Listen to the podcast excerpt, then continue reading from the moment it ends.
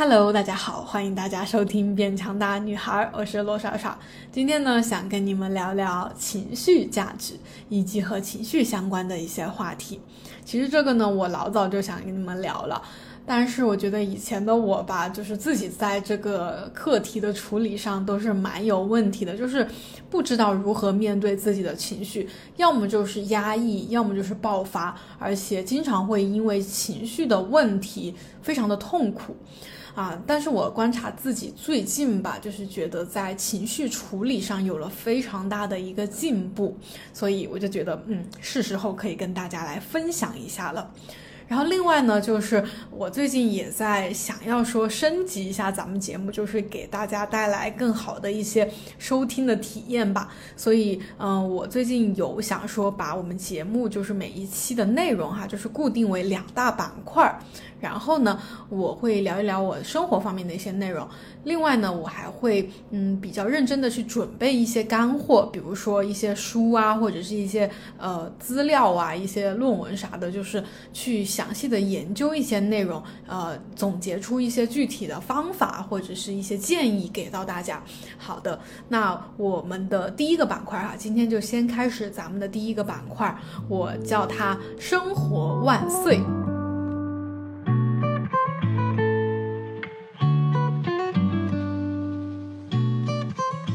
OK，那生活万岁的板块呢，主要就是想跟大家分享一下我近期生活里的啊各种小事吧，小确幸也好，烦恼也好，呃各种喜怒哀乐都想跟大家分享一下。当然是结合每一期的主题哈。当然，另外一方面呢，呃很重要的就是想要去跟大家分享一种。观念和态度吧，就是说，我们人生的意义其实不在于说诗和远方，或者是未来你要变成什么样子，有没有达到自己的目标啊，有没有获得别人的认可呀，这些都不是人生的意义。人生的意义就是其实就是当下的生活，当下你生活中发生的各种呃真实存在的呃情绪也好，事情也好，人也好，就是这些才是你应该去投入、去感受、去体验的事情。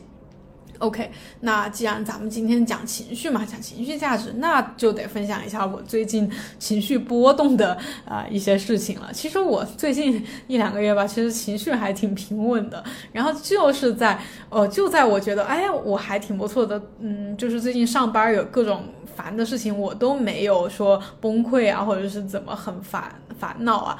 哎，就在这个时候，我就嗯碰到了一件让我情绪起伏还比较大的事情。那这个事情就是发生在上上周吧，上周末。对，嗯，因为我现在的工作是单休，所以我好不容易请了一个假，想说跟我家先生到周边去转一转，因为也工作两三个月了嘛，一直都是单休，觉得也想出去透透气。好的，然后这个出去玩本身，嗯，并没有 造成什么问题哈，主要就出在那个我们出行的，就是还没到贵阳之前我就崩溃了，是因为什么事情呢？就是我们。其实很久没有在这种没有去那种周边玩，我们可能一般要么就是去远一点的位置嘛，就是什么上海呀、三亚呀，就是坐飞机的那种；要么呢就是在重庆比较近的一些周边哈，比如重庆的一些各种小镇呀，或者是仙女山呀这种。像这种一两个小时、两三个小时的车程，我们就会自己开车嘛。所以我真的好久没有坐高铁了。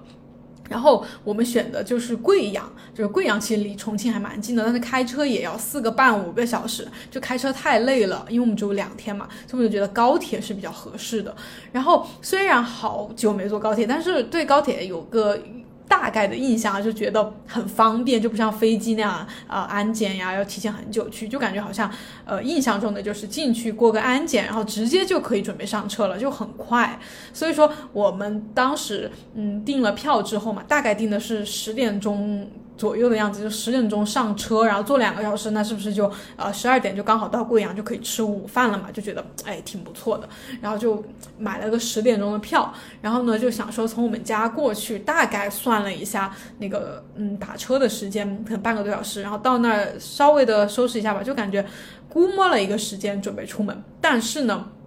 对，就是当天的时候，我没有预计到有可能会堵车的情况。我是可能在前两天的某一天晚上的时候搜了一下那个，呃，就是大概打车要多久。然后，但是早上堵车就相当于说多耽误了十来分钟，就是堵车的那个时间我没有算进去。所以说我们在路上的时候就已经意识到了啊，可能赶不上十点的这一趟车了。但当时还没有特别的那啥，就是着急啊或者什么。然后我们就。呃，看十点钟，那下一班好像是十点四十还是多久？反正就可能多等半个小时。但是因为我们本来就迟到了嘛，所以说其实可能到那儿可能就十几分钟车就要开了，就觉得嗯也刚好。但是呢，也觉得挺烦的，因为那个要改签呀、退票什么的，就呃花了一些手续费嘛。其实我当时就已经有点觉得，也不是说为那个手续费咋的，就觉得。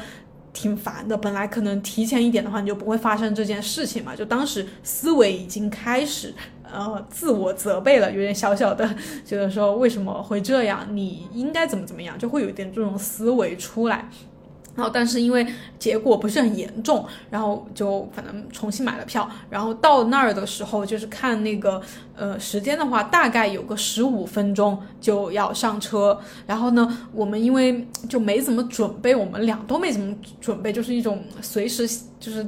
拎着个包就出门的那种。然后到那儿之后呢，就有点想吃东西，因为没也没吃早餐。然后呢，我家先生就说到那个楼上的便利店去买点东西。然后当时两个人的那种时间的概念啊，就想着十五分钟，然后就可以上车。十五分钟在楼上便利店买个东西完全是够了。然后在便利店反正转了一下，选了一下东西，还要排队结账。然后当但是也看着时间的，就觉得哦还有四五分钟才开车，然后结完账还有四五分钟，然后慢慢往下走。走到我们要验票的那个口的时候，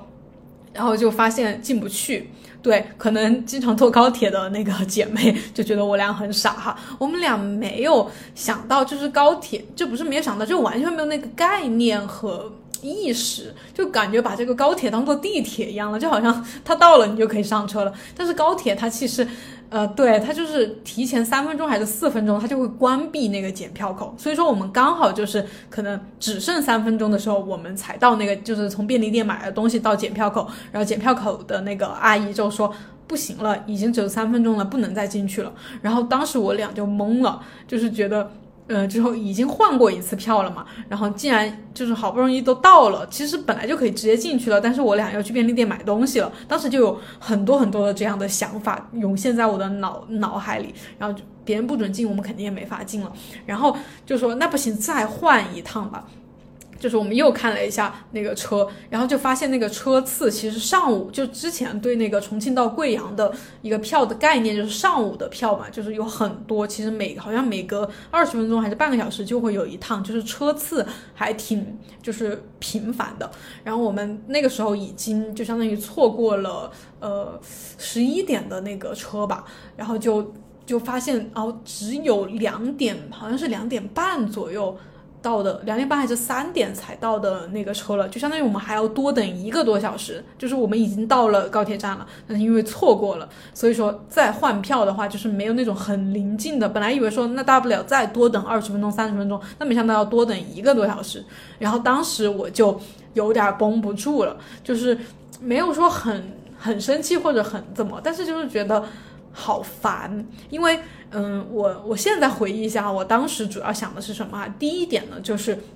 我好不容易请了一个假，就是凑凑了两天的时间，说到周边去转一下，就想着说能够多玩一点是一点嘛，但是。却在重庆这边耽误了这么多的时间，就是加起来可能耽误了两三个小时，就是一整个上午都被耽误过去了，就是午餐的时间也赶不上了，就是好不容易说去玩嘛，然后你这这边都耽误了这么多时间，然后嗯，就是说第二天又得赶回来，就相当于在贵阳可以玩的时间就没有多少了，这是我的第一个很大的想法，就是让我很崩溃的想法。第二点呢，就是呃，我觉得。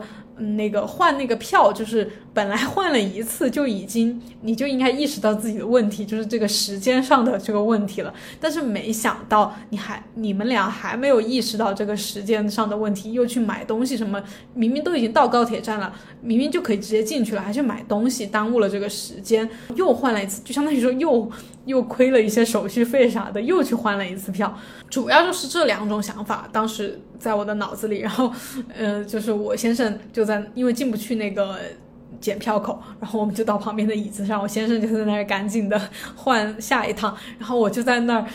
完全就是被自己涌上来的想法和情绪给控制住了，一边在自我责备，一边在那里唉声叹气，然后一边就很想哭。就是我是一个那种泪腺比较发达的体质，就不是这个事情不一定是个很大的事情，但是我就很容易哭，包括看一些电影什么的，我很感动的那种，我也很容易流泪。反正我当时就一边很。很烦，然后一边就在那儿哭，然后就显得好像就是这个事情给我造成了很大的打击和嗯，这个事情很严重。但其实我现在回想一下，就还好，我只是嗯，就是涌上了一些悔恨，然后自责和嗯那种觉得这一趟旅程有点被毁掉的那种那种负面情绪吧，然后就刺激了我的泪腺，然后我就在那儿哭。那我先生看到我哭了，他当然也是有点儿，就是他因为我哭了，因为这个事情。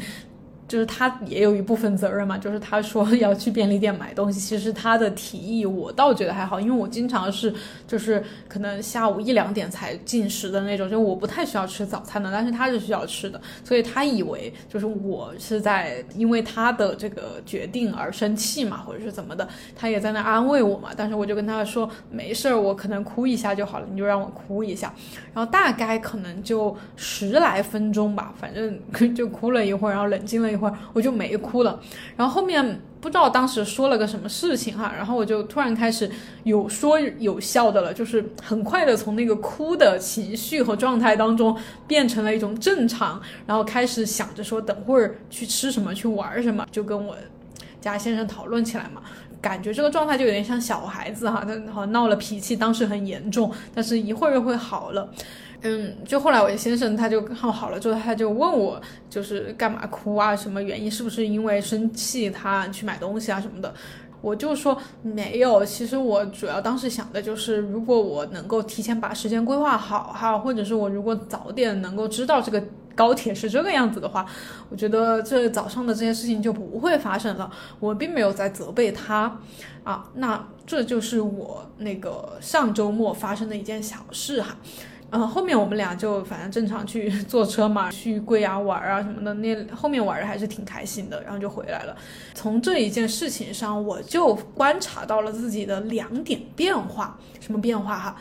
第一呢，我发现我好像嗯不再会。叫什么？就是归因于他人，就我不会因为一些事情去责怪别人啊。虽然这个具体是要看这件事情到底是什么事情哈，但是我就经过这个事情，我开始回忆我。最近发生的各种事情，哈，各种大大小小的事情，我发现我不会因为一件事情它可能呃有了不好的结果，或者是没有往好的结果去发展，然后我就去责怪别人。我好像更多的会去想，呃，这个事情我会有什么问题，我可以怎么去改变，以及这个事情就是之后怎么办。就我不会在。责怪别人上面浪费我太多的时间，因为我记得我以前的话，呃，就是有人惹了我，比如说我家先生嘛，就是以前跟他谈恋爱的时候，之前也跟大家分享过，我就是一个很情绪化的那种女女生，就是各种事情大大小小的，吃东西也好啊，出去玩也好啊，反正有让我不高兴或者让我有点呃。没有顺着我的意的话，我就会生闷气，而且我不会告诉他我为什么生气，我就不说话，不去跟人家沟通，而且我会生气很久。而且我当时头脑里想的更多的就是，都是因为你，你为什么不让我开心？你为什么要这样做？你为什么要这样说？你为什么不想办法让我开心？就是我会更多的去想说这个原因在别人身上。这是一点哈，就是那一天那个车的事情，确实跟我家先生有一点关系，因为从头到尾他都没有很，就是都是我订票嘛，然后我去看时间，他都没有，呃，去订这个票，只是后来就是第二趟也没赶上的时候，他才开始去改签啊什么的，是他弄的，就他之前没有关心过这个车的时间哈，他是有原因的，但是我没有再去说。呃，是你的原因，然后你为什么要这样，就没有这种想法了。然后第二点呢，就是我发现，当我有情绪的时候，哈，我很生气啊，或者我很嗯悲伤的时候，我很容易哭嘛，就是生气、悲伤，或者有时候和人家争论，就是说不过人家，我都有时候会哭。就以前的话，然后我现在发现我。嗯，有情绪，然后我开始哭的时候，我不会去回避它。就以前我哭的话，就很怕别人看见，我就会把自己脸捂住，然后找一个没人的地方，然后就是不想让别人看到我哭，我觉得很难看，然后很很不应该，就不应该哭，别人都不哭，为什么你要哭？但是那一天的话，在那个高铁大厅，虽然不是很好，但是就是在那个高铁大厅，我坐在那儿，坐在那个板凳上，就很多人嘛，人来人往，周围全是人。然后我在那儿哭的时候，我就任由那个眼泪从我就是流出来，然后我就在那儿擦，然后流出来我就在那儿擦，我没有想要去遮住自己的脸，或者是说躲到一个什么角落里面去，我就坐在那儿哭。然后我就发现，我不再觉得自己有情绪是一件很羞耻的事情，我也不再觉得说哭是一件很不好的事情，我就觉得我。嗯，而且哈，最关键的就是我为什么以前会想要遮住自己的脸，或者说我要躲在一个角落，就是我很在意别人对我的评价，我很怕别人说，哎，你看那个女生在那哭，好好奇怪呀，好那什么呀，就是我不想让别人看到我这个状态，我会觉得很羞愧，我会觉得很害羞，很很不能接受别人对我的各种目光吧，就是尤其是我有一些不好状态的时候，但是好像我最近。呃，越来越能够接受自己各种状态了。那这个我自己的接受的程度也会表现在我不再在意别人怎么看我，因为我自己都已经做到自我接纳了，所以别人对我，别人看到我哭也好，或者别人指指责我也好。怎么我也好，我也好像不会再往心里去了，我并不在意了，因为我自己已经接受了自己啊。那这个就是我，呃，观察到自己最近的一些变化哈，就是在情绪这个课题上面。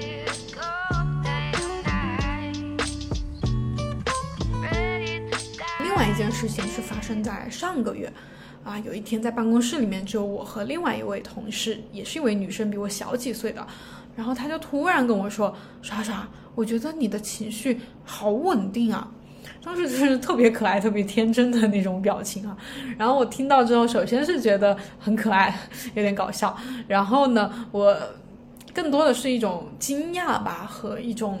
感慨，就是我真没想到有一天会有人这样评价我，而且是在我。就是没有刻意的去表现自己啊，情绪很稳定。就是他可能和我相处这两三个月吧，两个多月啊，当时应该是两个多月。就是可能跟我处理一些事情的时候，看到我的一些表现的时候，他觉得我的情绪挺稳定的吧。嗯，然后当时呢，就是因为后面进来了一些人，我就没办法跟他继续呃深入的讨论这个话题啊。但是我看他对这个话题也是挺感兴趣的，然后我就嗯，就是真的很多时候你。能够从别人那里看到你自己，就是我觉得人和人为什么需要群体，需要在这个社会当中，就是你可以从对方，就对方会给你一些反馈，让你去看到自己的样子是什么样子。包括我们讲显化的时候也会讲到，就是你要想要知道自己有没有发生改变，你就去观察你和别人相处的时候，或者是别人对你的一些反馈有没有发生改变啊？对，所以我觉得。嗯，以前我觉得我自己真的是一个有点，呃，社恐或者是抗拒进入，就是和别人过多的交往啊，进入这个社会有点抗拒的。然后现在我越来越觉得，嗯，很想敞开自己去接触更多的人。我以前真不是一个和情绪稳定有半点关系的人，我不是那种爱发脾气的哈，呃，就是说大喊大叫啊，或者很生气的骂谁啊，我不会这样，因为我是一个比较向内的一个人，但是我很容易生闷气。然后我就是不知道怎么表达自己的情绪，我就会憋在心里。但是呢，我会表现在脸上，所以如果有老粉哈，就是有关注我那个早期视频的呃朋友，就应该有印象，就是在我比较早期刚拍视频的时候，我的那些表情控制啊什么的，嗯，都不太会的时候，就是一种很自然的表情，就是很多的弹幕在那个上面飘着的都是。哎呀，怎么这个这个博主这么爱皱眉头啊？又皱眉头了，不要皱眉头，这个皱眉头看着不好看。就是有很多的这个弹幕和评论，就是大家就会觉得我在视频当中展现出来的，经常就是眉头皱得很紧的那种样子。那当然，这个不是因为我拍视频的时候很生气或者是很怎么的哈，真的就是一个习惯性的表情。嗯，这叫什么？额头部分的一个肌肉哈，已经形成了一个肌肉记忆。当我很认真的说什么事情的时候，或者是我没有很努力的去控制自己的表情的时候，我就会是皱着眉头的。这就表现在我在过往的，呃，可以表示我在过往的这二十几年里面，其实长期都是一个，嗯，就是皱着眉头。大家可以解读这个表情吧，就皱着眉头，就是你对，呃，发生在你生活中的人也好，事也好，或者是状态也好，你是一种不接受的，所以你才会皱着眉头，是吧？但是我以前就是这样的，我就是对很多的事情，对很多的，尤其是自己的一些状态吧，都是觉得啊，怎么是这样啊？为什么会是这样？你就不能那样那样吗？就是会是这样一种情绪。所以说我以前经常会是一种自我折磨的状态。嗯，包括到现在吧，其实我也仍旧会有各种情绪，因为我是一个真的很高敏感的人，就是各种的声音啊、呃气味啊、温度啊，或者是周围的人说的话呀，或者是一些嗯这种嗯怎么说这个环境啊，我都会很容易受到影响。嗯，因为现在上班了嘛，就是迟到啊，或者被批评啊，被要求做不想做的事情啊，或者做的事情没有达到我想要的效果呀，我当下其实都还是会很难受的，但是。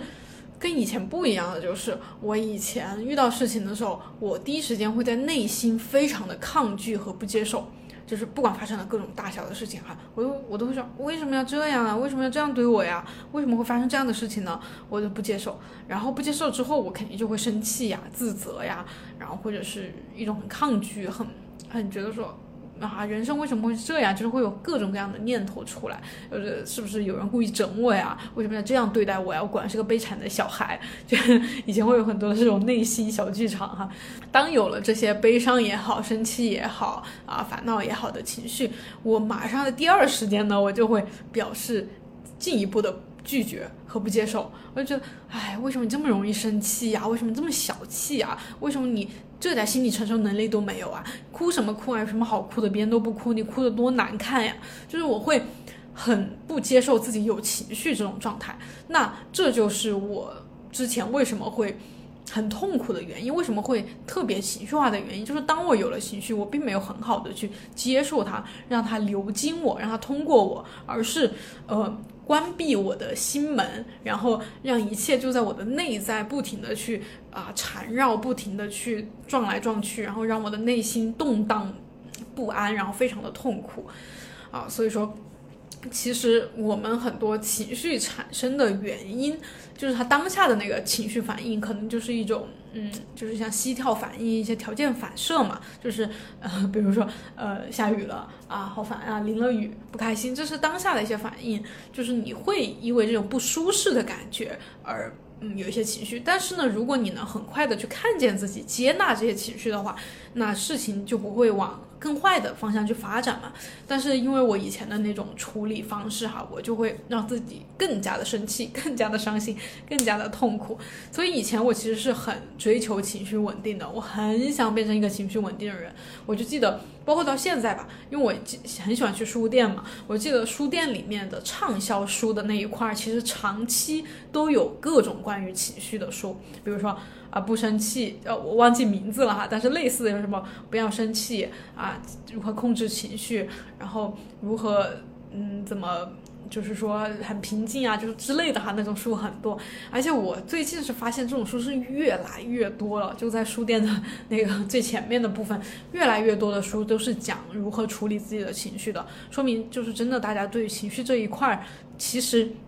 是变得越来越糟糕的，就是情绪负面情绪的这种泛滥，情绪不稳定的这种状态，其实是越来越频繁的，而且是严重的影响到我们的生活了的。所以说，这也是我为什么就一直很想谈这个话题的哈。然后，但是我之前也是属于需要看这些书的 那些那一群人，我也是这些书的受众。我看了之后呢，我觉得很有道理。但是呢，回去了之后，或者是下来之后，我遇到事情，我还是。啊，好烦，还是一样的，重复同样的那种循环，就痛苦、悲伤、压抑，然后又痛苦、悲伤、压抑，就是一直这样。现在呢，我觉得就像刚才跟大家分享的一样，我能够很好的看见自己的情绪，而且并且直面它、正视它，让情绪能够被释放掉，让它过去之后，啊，事情好像就没那么严重，没那么复杂了。说到这个情绪呢，我又不得不想到我以前吧，就一直很希望能够。有一个人，朋友也好，男朋友也好，家人也好，我就很渴望有一个人，他可以给我提供啊，现在我们说的情绪价值。但以前还没有这个词的时候，我就觉得很希望有一个人可以让我开心啊，他能够保护我，他能够在我很慌张的时候、很痛苦的时候能够拯救我，就像。以前那种再小一点的时候，会抱着那种啊王子王子公主的那种梦那种梦哈，就是觉得要找一个爱我的人，要找一个可以保护我的人，能够支持我的人，就是就跟现在大家讲的情绪价值其实是一样的一个概念，只是现在多了这样一个词哈。然后我就发现，在这个过程中，我一直想要。找到这样一个人，但是最后到现在啊，虽然现在我结婚了，我觉得我家先生也还是挺不错的一个人啊，就是也给我提供很多的支持。但是我觉得到现在为止，我能够嗯，终于过上自己想要的生活，或者是达到想要的状态吧，主要还是靠我自己。我所追求的那种情绪价值，最终还是由我自己提供给我自己的。OK，那我们马上就进入今天的第二部分了哈。第二部分呢，还没有想到一个特别合适的名字，但是我暂且取了一个有点中二的名字，就是叫哥塔宇宙显化学院。因为，呃，我就一直很想跟大家分享各种这种心理法则啊、显化呀各种课题嘛。当然，这些课题下面就会有类似的啊，我们的情绪啊，我们的那种认知啊，或者我们的一些嗯具体的生活啊、饮食啊，就是各种这种板块的具体怎么做的那种主题嘛。所以说我就想说，这个可能有点像一个学院，就是我们每一学期都要根据不同的课题，比如说这一学期我们就是情绪的一个初级的一个阶段，啊，今天讨论的可能就是一些初级的一些话题，一些。呃，认知一些建议和步骤，然后之后呢，可能下学期过几个月，我们要进行情绪的一个升级的一个进阶的课程。好的，啊，大概是这么一个想法哈，但是还没有完全的确定下来。如果你们有什么建议，也很欢迎你们在评论区给我提出来哈。就是我们第二板块呢，会更多的针对一些。能够让我们内心更加强大，过上我们想要的生活的这样一些主题，分享一些干货。那今天不是说了吗？我们是要讲情绪和情绪价值的。那。首先啊，我很想推荐大家去看一个人的视频，他叫沈亦斐，我也会放在 show notes 的部分哈。他是复旦大学的一个社会学的教授啊，然后呢，他也是在网上还挺火的，就是经常分享一些大家，尤其是我们女生很感兴趣的话题哈。他的其他视频也都很值得看。然后我今天呢，主要是看了他的一个也是讲情绪价值的视频，然后这个视频里面真的。很多观点我都非常的认同，所以这里也简单啊摘出来一些跟大家分享一下哈。首先呢，就是呃沈一斐教授他自己的这个专业的社会学方向哈，就其实是没有情绪价值这个词语的，这个词语是最近几年被创造出来的。然后我们就要看这个被创造出来的东西，它不一定说就一定错或者一定对。啊，但是我们就要看到这个被创造出来的东西，它代表了最近人们的一个什么需求，它背后代表了我们的一些什么问题。首先呢，我们得来讨论一下到底什么是情绪价值，因为在我最最开始知道情绪价值的那段时间，我经常刷到，但是呢，我真的说不清它到底是个什么东西。OK，那据我的一个理解哈，我觉得首先情绪价值这个东西，它不是说是一个你自己要去拥有哈，或者是说，呃，我怎么才可以拥有，就是不是这样讨论这个话题的。你稍微搜一下啊网上，它更多的，比如说最近很火的，都是那种啊，有一个懂得提供情绪价值的另一半，真的可以减少很多痛苦。啊，以及如何为他人提供情绪价值，带给别人情绪价值，就是他是这样去讨论被讨论的情绪价值这个东西。然后呢，我看沈一斐教授他讲的那个视频哈，他有稍微的去给他啊做一些定义，我觉得说的很清晰，所以我想直接分享一下沈一斐教授他对情绪价值的一个定义吧。首先呢，就是他觉得情绪价值这个东西哈，你如果有或你能够提供给别人，他的一个。具体来说是什么？第一点呢，就是你可以很好的去共情别人啊，比如说让别人能够感受到啊被认可、被认同、被看见。比如说啊，聊天的时候你是很能够去接到，就是识别到别人的情绪的，能够很好的给予一些话题的延续，就是能够接话。然后第二点呢，就是啊，你愤怒的时候你不会随便发脾气的。你是可以心平气和的啊，比如说刚才讲到的，说一个能够很好提供情绪价值的男朋友，那他必然是一个在遇到矛盾的时候，他不会大发脾气，他也不会说跟你冷暴力，他能够很心平气和的去哄你，能够去帮你啊，就是提供一些解决办法，让你情绪很好的好起来啊，OK。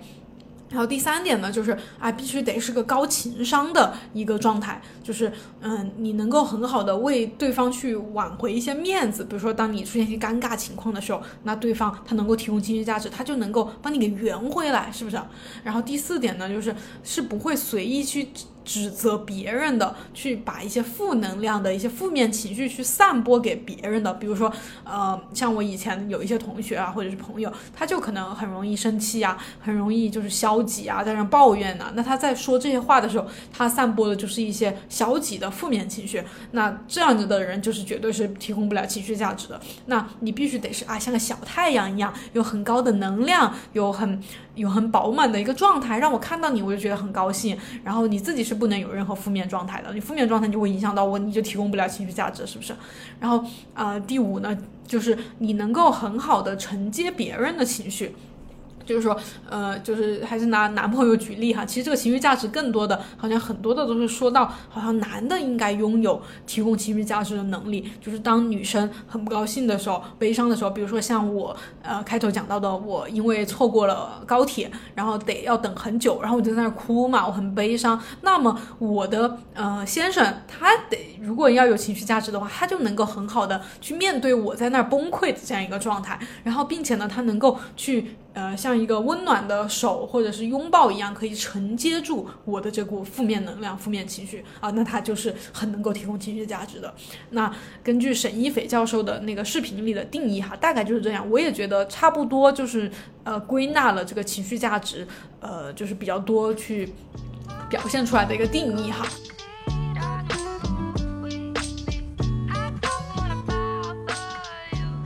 那我不知道大家听完这个定义是什么样一种感觉哈，反正我听完之后我就觉得，哎呀，这这要求会不会有点高啊？就是你要求一个人提供给你这么多的啊情绪价值，就是这一二三四五六点哈。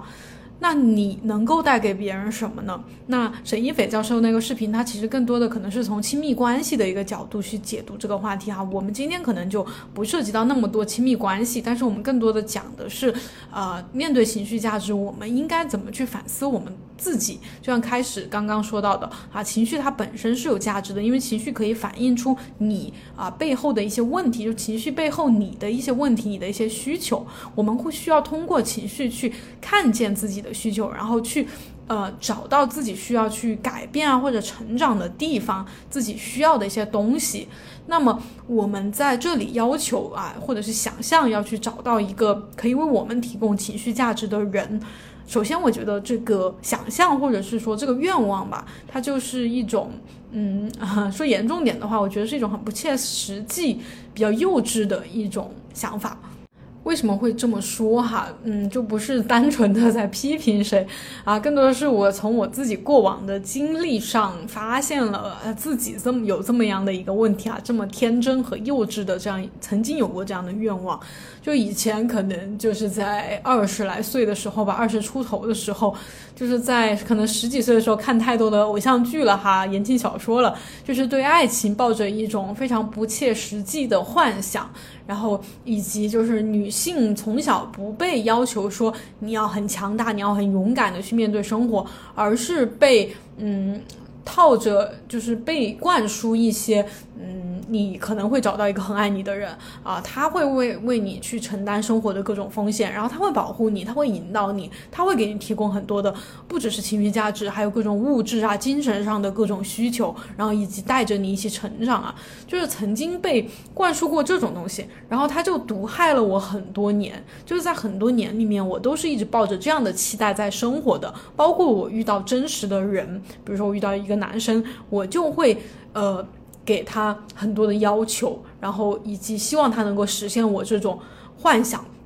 但是其实有过啊，有过就是 有过一些社会阅历和经验的呃姐妹就知道啊，其实。这种幻想，小说里面的电视剧里面，或者是一些社交媒体上呈现出来的那种啊，类似什么情侣账号那种那种里面呈现出来的东西，在你真实的生活中，其实根本就是不存在的，根本就是没有的，甚至都不说有迹可循了，就无迹可循的。我不是很悲观的在说啊，在说爱情，嗯，就是很让人失望，或者是不存在这样的爱情啊。但是事实就是这样的，就是嗯，保持这种幻想对我们是没有任何的好处的。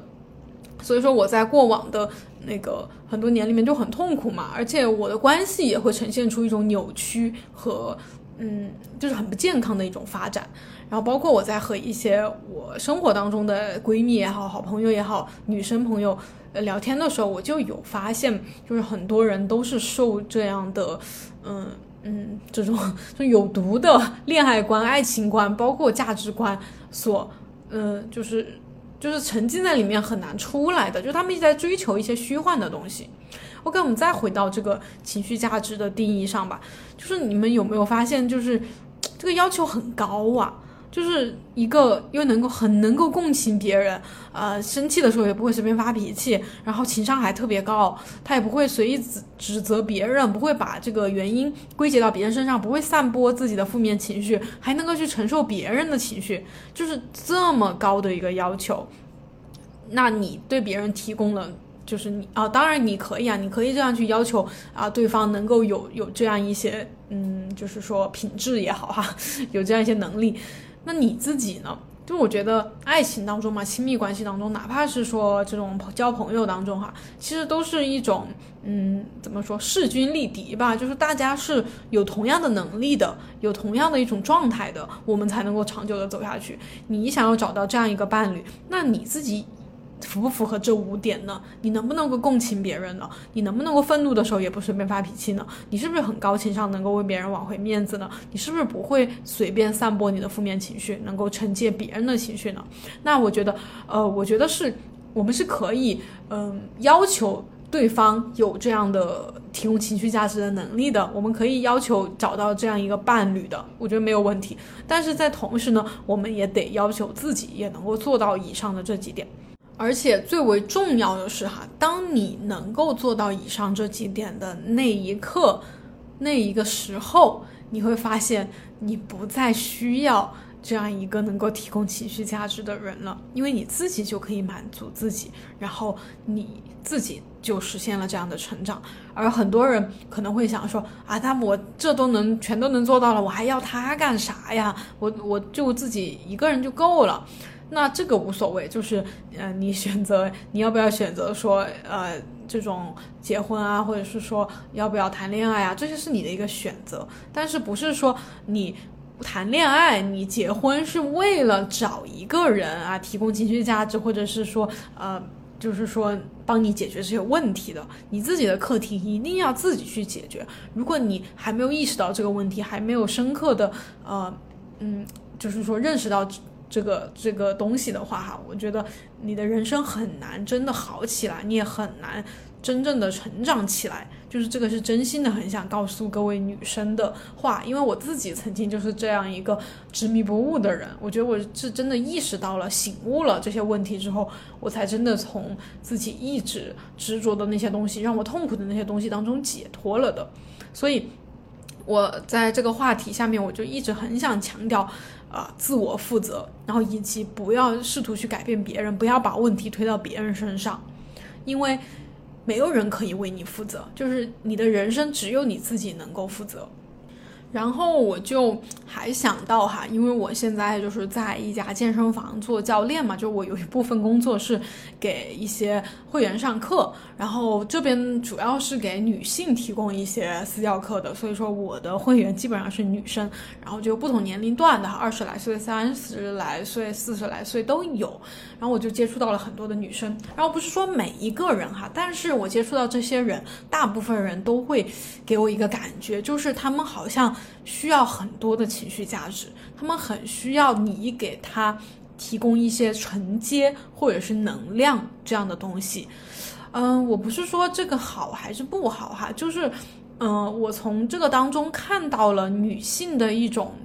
自我设限吧和自我的束缚，就是。明明其实很多女生她都能够独立的去赚钱，她也能够自己生活，但是她们却会有很强烈的愿望，就是说，呃，我要找到一个怎么怎么样的伴侣，然后我在和人交往的过程中，我不愿意自我负责，我很想要别人给我提供很多的东西，我相当于说和他们就是一种，嗯。服务提供服务和消费者的一个关系吧，就是我会在这个当中观察到，呃，他们之所以能够去消费这么多，呃，以及能够为这个，嗯，对，为这个店家提供这么多的消费，就是因为店家抓住了他们这种情绪上的脆弱点，他们很需要情绪价值的这么一个状态，如才能够给他们创造。一个其实可能不需要的消费需求吧，然后这样去消费。当然，我也不是，我一直也是不是批评消费或者觉得说花钱不好什么的哈。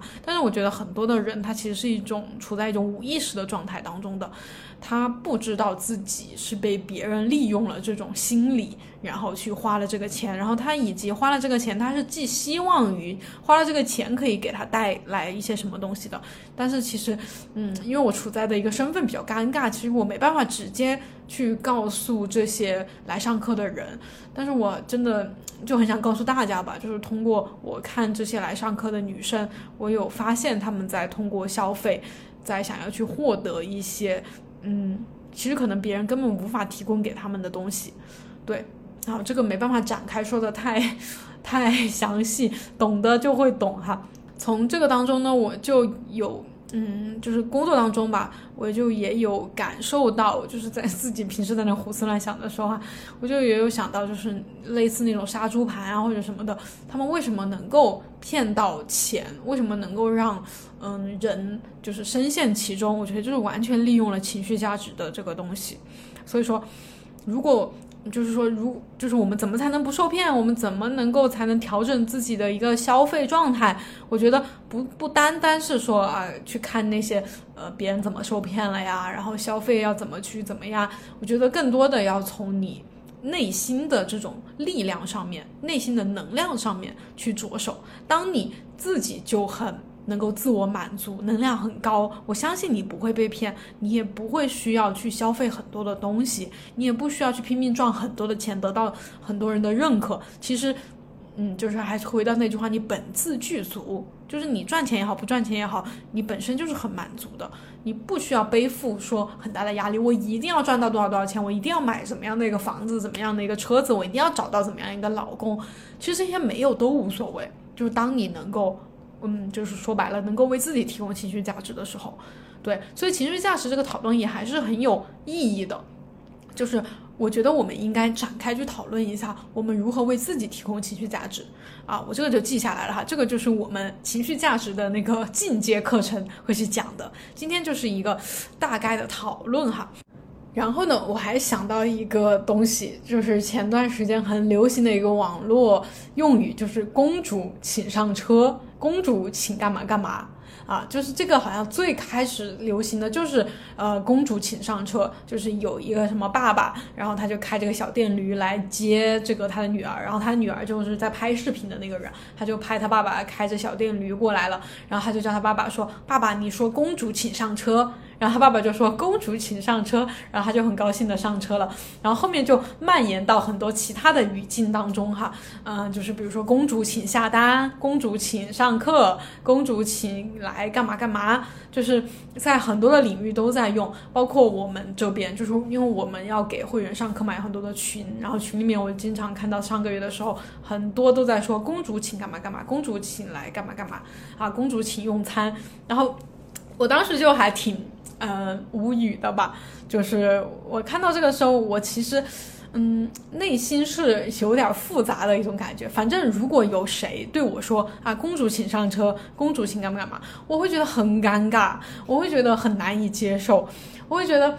我又不是公主，干嘛呀？就是我又不想当公主，就是不要说这种话。就是我面对这个嗯网络用语的时候是是这样一种心情哈。然后，但是我有观察到很多嗯女生，就是我周围的女生听到这个时候，反正不知道是是是不是真的，但是反正我看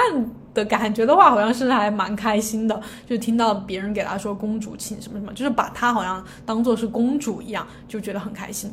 嗯。但是我也能理解吧，就是呃，因为公主嘛，她就是一个人人都很向往的一种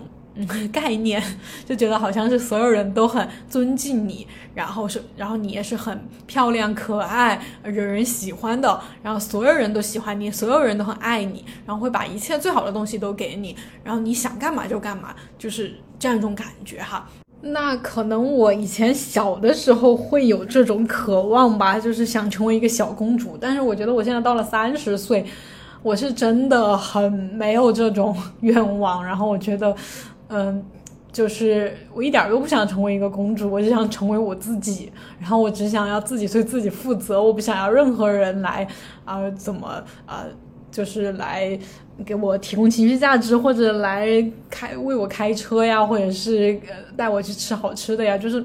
我觉得这一切我都想要自己提供给我自己。然后我可以谈恋爱，或者我可以结婚，我也可以和别人一起去玩。就是这个是在我能够给自己提供这一切的前提之下，然后再去做其他的这些事情啊。所以说，嗯，就是想说一下这个吧，就是对于这个。这些互联网这些东西真的就是有时候有一些真的是不太好的一些引导哈，大家要去注意去分辨。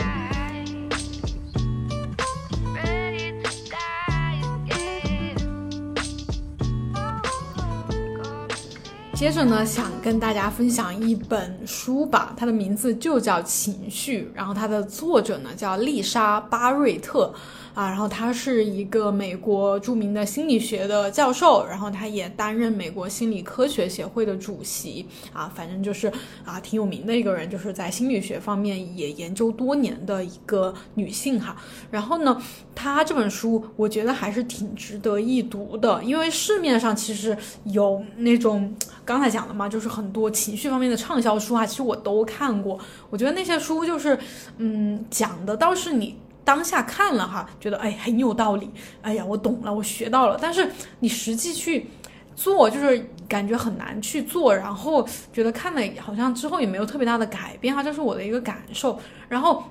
这个作者，因为他本身就是这种专业背景出身的嘛，然后他也是研究相关嗯那种。这种主题的就写了很多论文的，所以说他会从更加专业的、更加深入的一个角度去解读这个东西，然后他得出来的这些结论其实也都是比较先进的。这是本一比较新的书哈，就近几年出版的。然后呢，它里面讲的是什么哈？我觉得它书很厚，然后讲了很多的内容。我觉得最有用的是两点，一个呢，它是重新定义了情绪；另外一个呢，它是提出了一种比较新的，就是说处理或者说提高我们。处理情绪能力的一种方法吧，啊，首先第一点哈，嗯，他提出了一个情绪构建理论。什么意思哈？就是我们比较传统一点的对待对情绪的一个认知哈，就是你去搜的话哈，比较多的说的就是情绪可能是人类进化的一种产物，就是我们人类啊慢慢的变成现代人之后，就是它是在我们有点像基因当中的一种东西，就是你是人的话，你就会有情绪，所以说情绪是比较难控制的，就是我们天生就有的一个东西。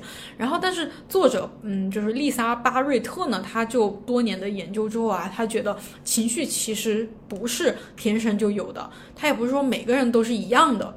它更多的是我们自己去构建、去创造出来的一个东西。那书里面它是举了很多的实验呀，很多的例子啊，很很复杂、很详细的一个分析的，就是大家感兴趣的可以去买原书回来看哈，我这里就不展开了。反正他就是分析了一下之前的人做的一些关于情绪的实验，然后反驳了他们的一些结论啊，提出了一些质疑。然后呢，他自己也有一些相关的一些实验来证明，就是情绪很多时候是我们的大脑自己去。创造出来的，自己去想象构建出来的，就是这个就很符合我们之前讲的啊，不管是那个啊沉浮实验啊、清醒的活啊、当下的力量啊里面提到的那个头脑的声音和小我，就是。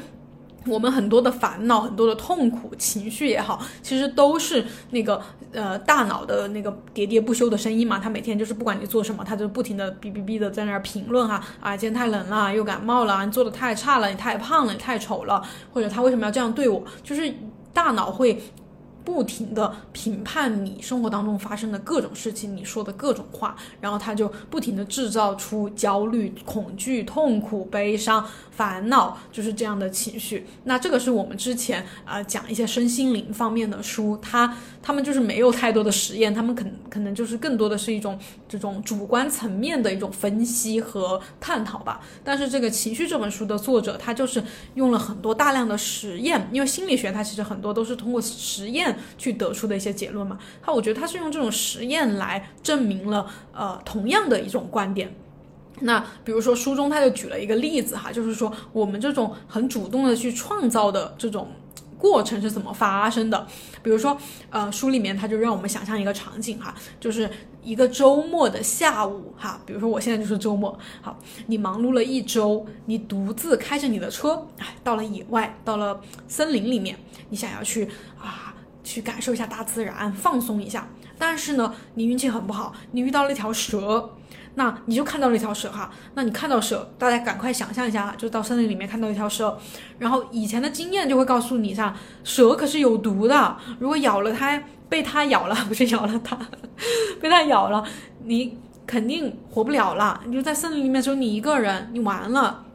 所以说，这个时候你的大脑里面是不是就开始，就是蛇还没有咬你，但是你大脑就开始了预测和这条蛇有关的一些结果和场景。你就会脑补嘛？哎呀，蛇咬到我之后，我马上就要死了。所以说，那这个时候最好的方法是什么？就赶紧跑啊！就是我都记得有一次，我我们嗯，就是我和我家先生真的是在一个公园里面看到一条蛇，离我们还不远。当时我们就真的是有点吓得屁滚尿流的那种，连滚带爬的就跑。就是所以说，最好的方法就是跑嘛。所以说，你的大脑会向，就是你看到了蛇之后，大脑会向身体的各个区域去传达这种信号，就是危险，快跑，快死，要死了。啊，所以说你的那个心脏就会开始啊，那个血管开始扩张，然后心血液就开始流，然后，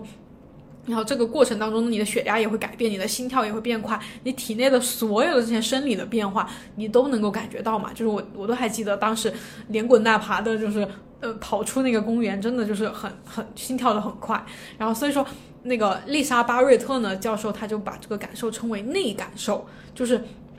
不只是你遇到危险的时候，只要你是活着的状态，你时刻都会有这种内感受。好，我然后我们再回到看到蛇的这个场景哈，就是到目前为止，你其实嗯都是没有特别的那种恐惧的情绪哈。其实这中间还有一个环节，就是这种感受，就是你的这种感受和你头脑里关于恐惧的那个概念要相匹配。因为根据你以往的经验嘛，以及你从小到大接受到的各种大人给你的教育，你肯定已经知道，恐惧这种情绪就是指的啊，心跳加速、呼吸很急促，然后精神很高度紧张、特别难受的这种感觉。所以说，大脑的主动预测和你的这种实际感受，已经完全对应上了你头脑里关于恐惧的概念。所以到了这一步，你恐惧、你很害怕的这种情绪，才是真正的 诞生了。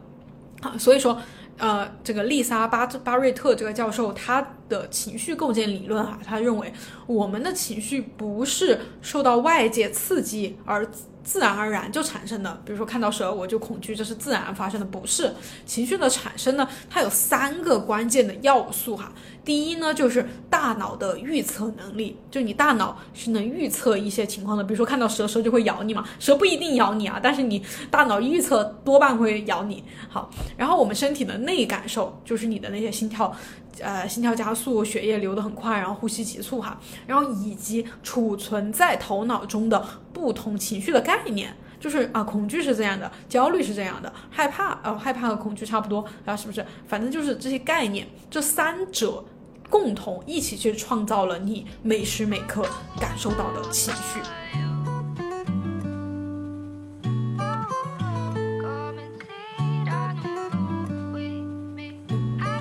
接着呢？巴瑞特教授就在他自己提出的这个情绪构建理论之下，进一步提出了我们到底应该如何去呃更好的嗯调节呀，控制自己的情绪，就是说嗯能够让情绪不要太嗯太多的去影响我们的生活嘛，是不是？情绪是有情绪是很正常的，一直都说情绪是必须要有的，但是只是说他不要呃放放纵他，或者是说让他情绪不断的扩展。去让我们的生活变得很很痛苦，就是如何能够呃改善这一方面的问题啊？那他提出的最主要的方法就是说，提高自己的情绪力度，就是粒子的粒，颗粒的粒那个粒哈。那什么意思啊？没有没有咋听过这个词。那那个巴瑞特教授他的一个定义就是说，我们呃的情绪力度指的是我们能够在不同的情况下去区分并且识别出自己感受的能力。哎，其实有没有听出来？这个感觉其实跟正念呀，跟那种，嗯，就是以前也分享过的那种，呃，情绪处理方面的一些跟正念相关的方法，其实很像，有没有？就是你要能够去提高自己去感受这些东西的能力。那正念其实就是讲的啊，你要去感受你吃东西啊，你呼吸啊，生活呀，包括情绪的各种能力。我就感觉真的很像这这两个这两个板块，就是正念可能更偏哎玄学一点是吧？然后这个巴瑞特教授他的各种各种实验结论，他提出的这种新的概念又跟正念很像，所以我就觉得真的很多我们玄学的东西用科学都是可以解释得通的，都是相似的。好的，那。啊，情绪力度高是什么意思啊？情绪力度高呢，就是指你能够很精准的去识别并且描述你的情绪。因为像普通人啊，可能对于情绪，他可能就只有两三种分类，比如说高兴、不高兴和一般。但是，但是其实情绪是有很多很多的层次和那种方向的。比如说同样是高兴，那高兴也可以分成啊开心、愉快、得意啊振奋或者欣喜若狂啊，就就很多嘛。但是呃情绪力度比较低的人，他就高兴就只有呃所有的高兴他都统称为高兴啊，所有的不高兴他都统称为不高兴。但是其实不高兴也有啊郁闷啊、生气呀、愤怒啊、惊恐啊、暴躁啊、啊无聊啊、焦虑啊，或者很窘迫呀、很羞愧呀，就是。等等，这些都是还比较常见的词，但是还有一些很不常见的词，包括那个巴瑞特还说到的，就是可能你的，比如说我们是中文是母语嘛，就是中文可以描述的词语啊，就是这么写。哎，你可以去学一些英文啊、德语啊这些词语当中关于情绪，呃，这些语言当中关关于情绪的词语哈，就是他们可能会更细一点。比如我举一个例子哈，就是在德语里面，我们当时学德语的时候，有一个词语我还挺喜欢的，就是它叫 fern way，它是 fern 和 way 两个单词组合在一起。fern 在德语里是远的意思，然后 way 是痛的意思，呃，痛苦痛的意思。但是加在一起呢，它表达的意思是一种对远方的渴望，或者说对旅行的强烈愿望哈，就是你是想要去远方的，然后这种。想呢，它是有点接近痛苦的感觉了，就是特别特别想啊，所以说我就觉得这个词语我当时就特别喜欢。然后这个词语其实，在那个中文里面就没有一个词可以去形容嘛，所以我觉得学一点外语还有点这个作用，就挺有意思的。OK，再回来哈，那么对情绪做这么多的细分和精准的描述，怎么就能够提高？调整情绪、控制情绪的能力呢？就是为什么呢？啊，我的一个理解啊，我看书的一个理解其实很简单，就是说你能够去区分这么细，比如把你的情绪区分的这么细，说明你对你的情绪感受是非常有觉知的。就在那个当下，你是能够很好的去连接到你的内在的，去知道你的感受到底是什么。那么你这么知道你的感受，那你就肯定更容易去知道你为什么会产生这样的感受。那是不是你就能够更好的去？针对性的去解决这个产生这个感受的来源。那如果很模糊的话，就是所有的感觉都是不高兴，不管别人怎么对你哈，你都是不高兴。那你就不知道原因到底在哪里，你也不知道什么到底是什么刺激了你，到底是什么让你那么不开心。那你就天天就活在一种很模糊的、很朦胧的、很不具体的一种不快乐当中。但是你都知道你啊，你是因为这个不快乐，因为那个不高兴，因为这个而感觉到无聊，因为这个而感觉到啊不想工作，就是。这些情绪你都是能够去梳理和区分的，那么你就对自己就是非常了解的一个状态。那你这么了解自己的一个状态之下，你还控制不了自己的情绪吗？你还调整不了自己的情绪吗？所以说，也可以这么说吧，就是一个呃情绪控制能力很差的人，或者是经常发脾气的人哈啊，或者是不能提供情绪价值的人，其实他都是一个最根本的问题都在于他是一个不能自我了解的人，他根本不了解他自己，所以说。他连他自己都不了解，你能指望他了解别人、了解这个世界吗？所以说，我觉得一切的根基哈，就是所有一切，呃，就是来源于，就是我们都要去找到那个源头的问题。我觉得都是来源于一种自我的，就是你不认识你自己。就是我们又要说到那个很老的梗了，就是，就也不是梗，就是真的是，我觉得真的说的很有道理。但是就是经常被说，就是那个古希腊的那个神殿上嘛，它不就是有一个很。就是一直都有一句话，就是人啊，认识你自己，就是这是一个很根本、很所以说很老套、很俗气的一句话，但是我觉得真的好有道理。就是一切的根源都是来自于你不认识你自己，你不认知你自己。当你能够认识你自己，非常透彻的了解你自己的时候，一切真的都不是问题了。所以我觉得这个巴瑞特教授的这个建议还是真的挺有用的。他别人提出了一个很具体可以去做的方法，就很多人可能觉得我怎么才能处理我的情绪啊？你给我一些方法吧。然后呃，网上提供的很多的那种方法，我觉得都有点很大很空。那么巴瑞特教授这个建议就真的是很细的了。不妨从今天开始，你就开始去呃，从现在开始，你每出现的一种情绪，你都给他去选择一个词语或者描述一下它，然后把它分个类。你建个文档，你找一个你的笔记备忘录拿出来，你就记第一啊是呃有点开心，有点喜悦，带着一点什么什么柠檬香味的，就是你可以自己去发明创造一下。然后它是因为什么事情啊？是因为谁谁谁给你说了一句什么什么样的话，你就去把它记录下来。这就是一种自我了解的过程，这就是你可以具体去掌握你自己情绪、改变情绪控制能力、呃提高情绪控制能力的一个具体方法。那既然啊，我今天告诉你这样一个方法，你知道了这样一个方法，那今天就开始就去做呀。如果你想要改变自己的人生，改变自己的生活，那么就是从当下的每一个具体的事情开始啊。所以我很喜欢这本书的原因，也是我觉得整个书读下来，它其实就是非常强调个人的一个责任，就是你想要，我还记得里面还有一点，我还记录了一点哈，就是你想要控制你的情绪。那就是要让你的身体预算，他提提出了一个又一个概念，叫身体预算，就让你的身体预算处在很良好的状态里面。其实这概念也很好理解哈，预算嘛，我们一般说的预算就是钱嘛。那身体预算其实就是你身体的各种精力能量，那它就包括啊睡眠也好啊，饮食也好啊，运动也好啊，它其实。就是这几块你就做的比较好了，那你的身体能量和精力都是处在比较好的状态，那你还控制不好你的情绪吗？就不太可能。所以说，我觉得再说控制情绪的再本质一点，就是说，就是说比那个认识自己再小一点的概念的话，哈，其实它就是一种精力和能量的管理。那包括我们谈到的哈，体重管理啊、情绪管理啊、精力管理啊、思思维管理啊，其实我觉得本质都是一种能量的管理。那这个也会是我们之后的某一期的主题哈，就是能量的管理。OK，那最后呢，就是也要再提及一件小事以及最后一个观点吧，就是我觉得情绪控制其实也跟欲望的管理有关系。就是我们现在真的现在人哈，就是很焦虑、很烦躁、很多痛苦哈，其实都是你的欲望是不是有点太大了、太多了？你没有去收住它。比如说，我就提到我上周在贵阳哈，就第二天晚上吃饭的时候，在呃第一天晚上对吃饭的时候在。那个一家烤鸡店的门口，然后当时在排队，因为找那种比较好吃的店嘛，就要排队。然后排队的时候，我就看到旁边就在路边哈，我们是在店门口排队的，然后在路边马路边，就离的可能四五米的距离，有一个呃，我不知道是不是流浪汉，但是他的装扮哈。